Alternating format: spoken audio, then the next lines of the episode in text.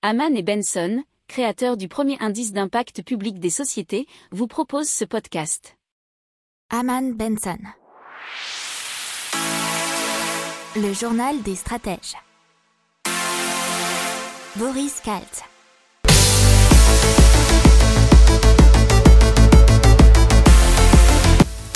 Bonjour à tous et bienvenue dans le journal des stratèges pour une revue de l'actualité économique de la semaine du 1er au 5 février 2021. Voilà, je vous souhaite une très bonne écoute. Allez, c'est parti avec donc la dette soutenable. Qu'est-ce que c'est qu'une dette soutenable? C'est euh, qu'elle ne doit pas écraser euh, nos enfants, donc les générations futures. Et pourquoi Pierre Moscovici, le président de la Cour des comptes, parle d'une dette soutenable? Eh bien parce que pour le moment, et pour plusieurs années, euh, notre dette publique française restera supérieure à 100%. Et lui, il nous dit que ça sera pour au moins 10 ans, et pour au moins 5 à voire 4 à 5 ans, avec des déficits budgétaires supérieurs à 3% du PIB.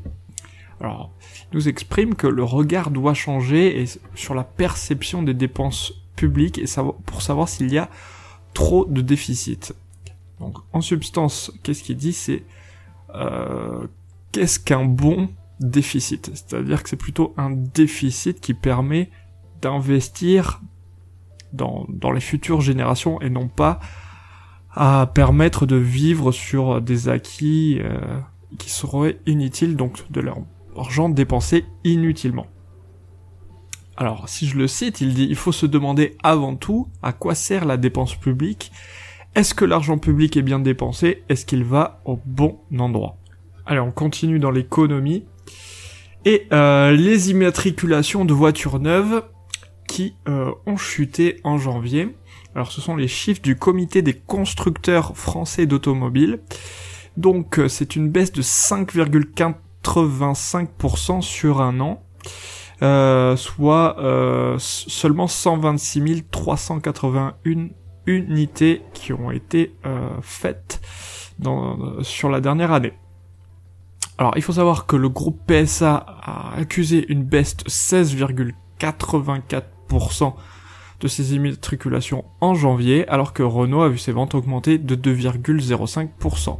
Alors pour Renault, on peut se dire que c'est le boom des voitures électriques et des voitures Zoé, mais on n'a pas les détails, mais on peut le supposer.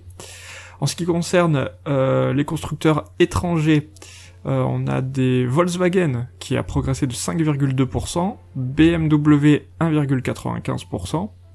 Pareil, à se poser la question sur euh, l'augmentation du nombre de ventes des voitures électriques et voir sur celles qui ont des carburants essence, gazole et compagnie.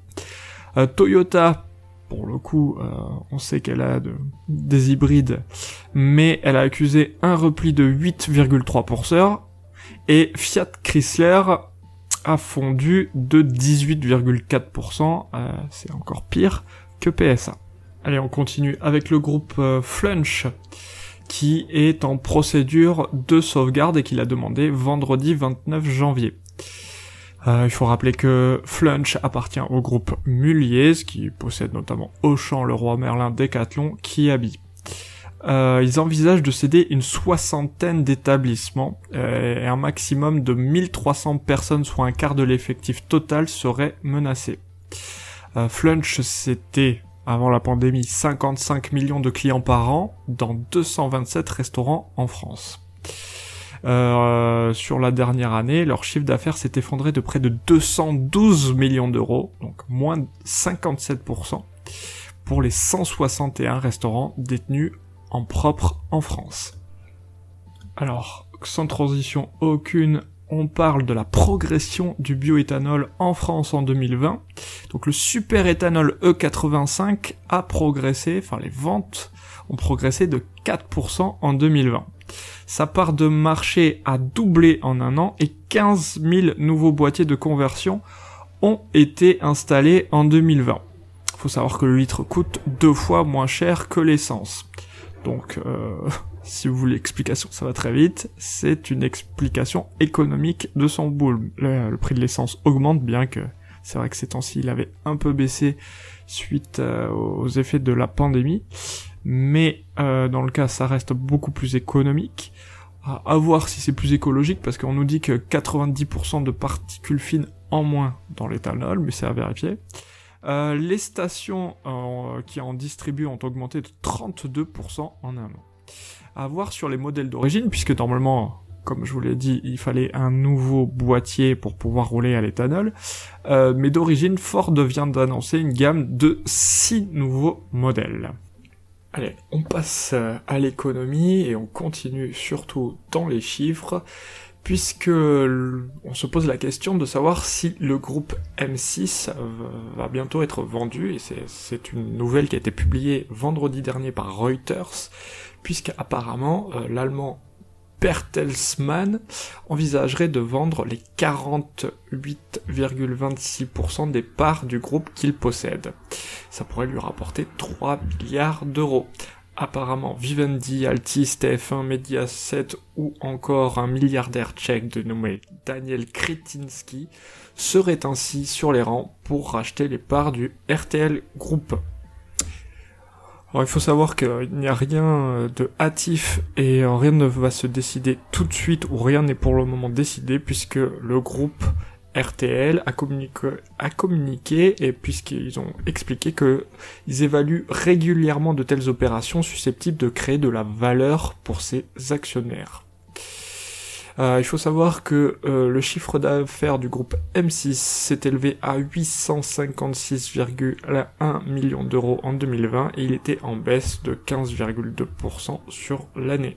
Allez, on continue avec euh, les suites de l'affaire GameStop et disons une analyse du chef économiste de BNP Paribas, William De Wilder, qui euh, dit que si, par exemple, les phénomènes type GameStop deviennent récurrents, certains de ces effets pourraient s'inscrire dans la durée.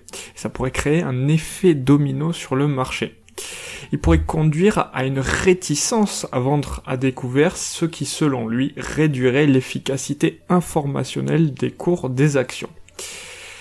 Les investisseurs qui sélectionnent les titres devraient également en tenir compte et cela pourrait influencer leur décision d'investir dans les petites ou grandes entreprises, dans les actions ou les obligations. De même, cela pourrait accroître la prime de risque demandée et influencer le coût du capital des entreprises.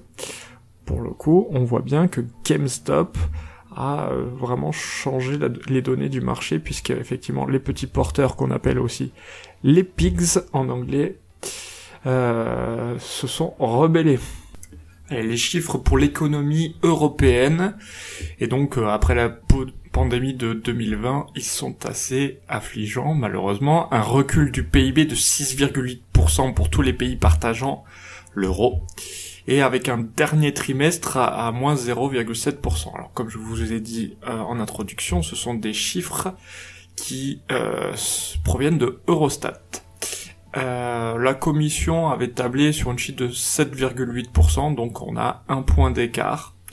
Il euh, faut savoir que le PIB aux États-Unis a fait moins 3,5% l'an dernier, 3,1% en Russie et plus 2,3% en Chine.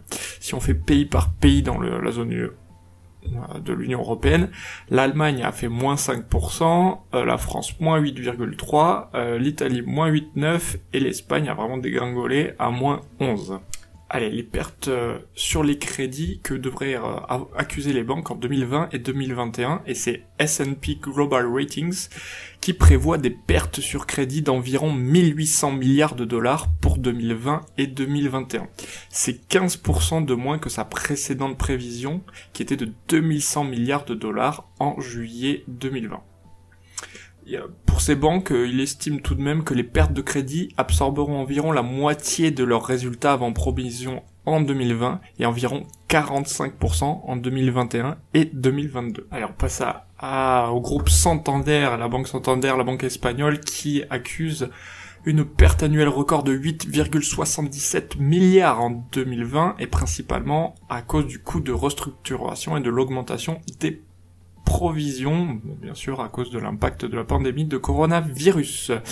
Le bénéfice du groupe a chuté de 90% sur un an et on rappelle que dans cette même année ils ont annoncé donc c'était en décembre dernier, 3500 suppressions d'emplois en Espagne. Allez, c'est parti, donc EDF qui lance une première centrale solaire flottante en France. Et donc c'est EDF Renouvelable qui est filiale d'EDF qui annonce le lancement de la construction d'une centrale photovoltaïque flottante sur la retenue d'eau de l'usine hydroélectrique de Laser dans les Hautes-Alpes.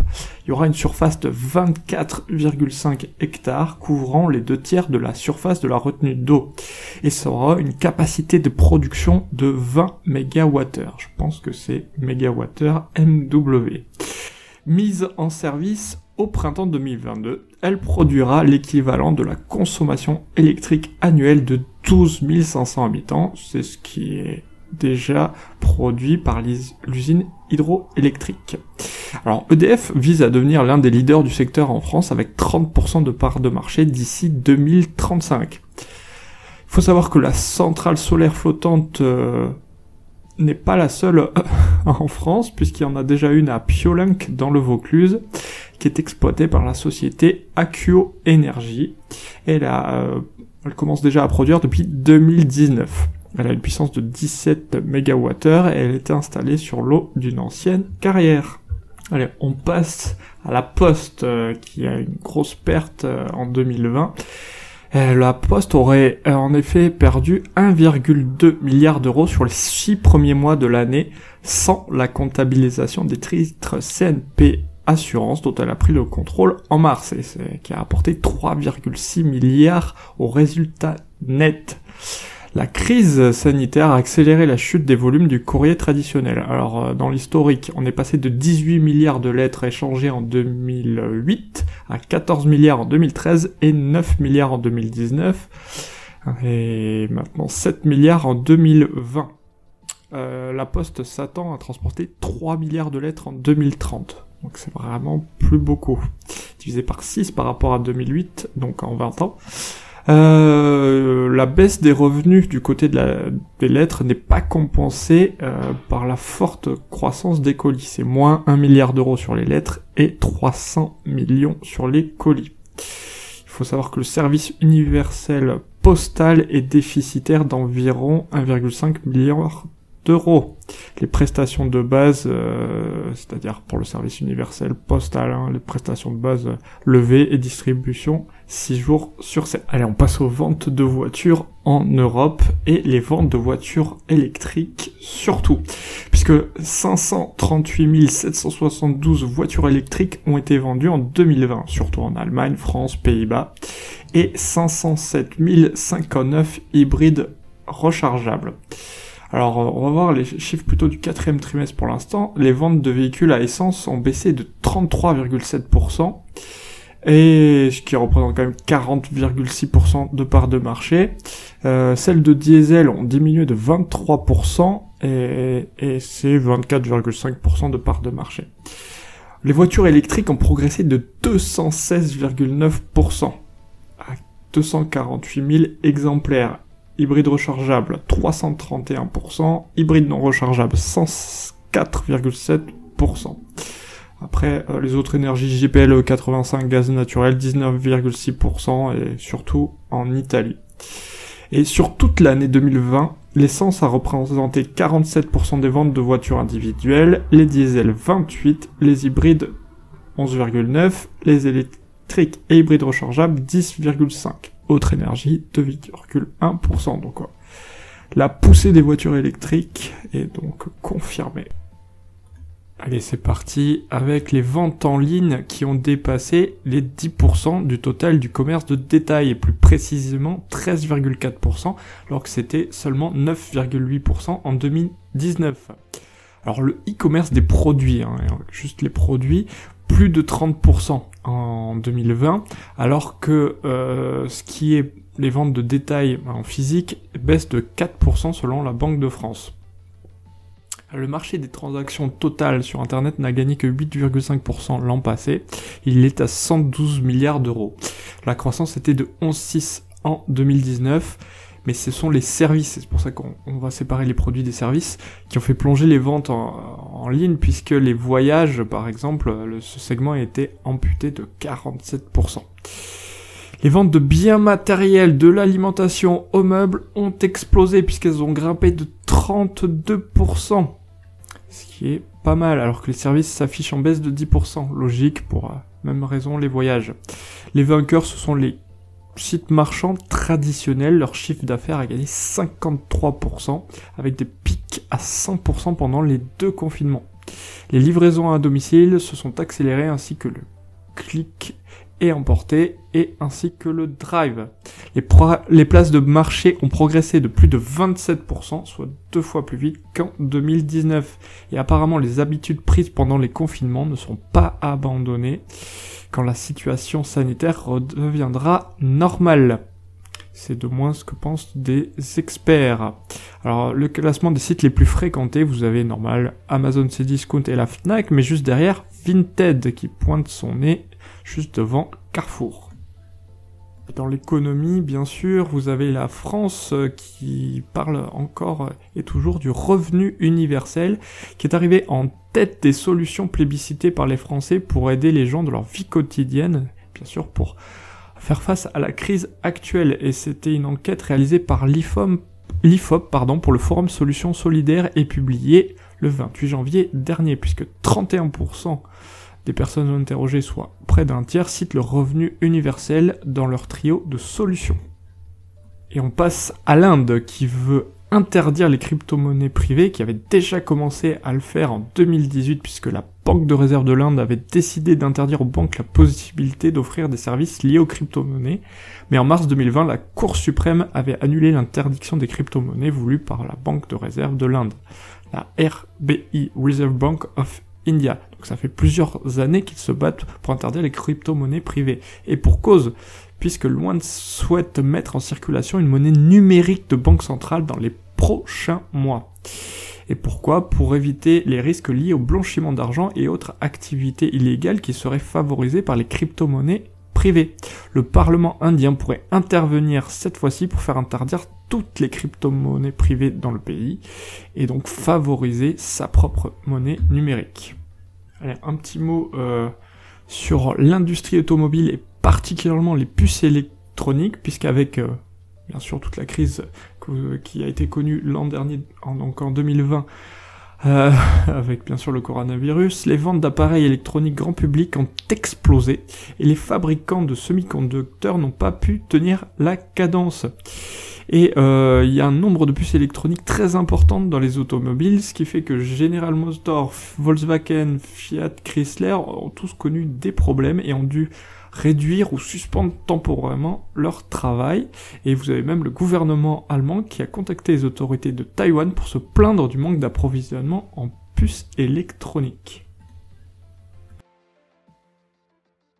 Pour approfondir ces sujets, abonnez-vous à la newsletter de Haman et Benson et écoutez nos autres podcasts que vous retrouverez dans les notes de l'émission ou sur notre site internet.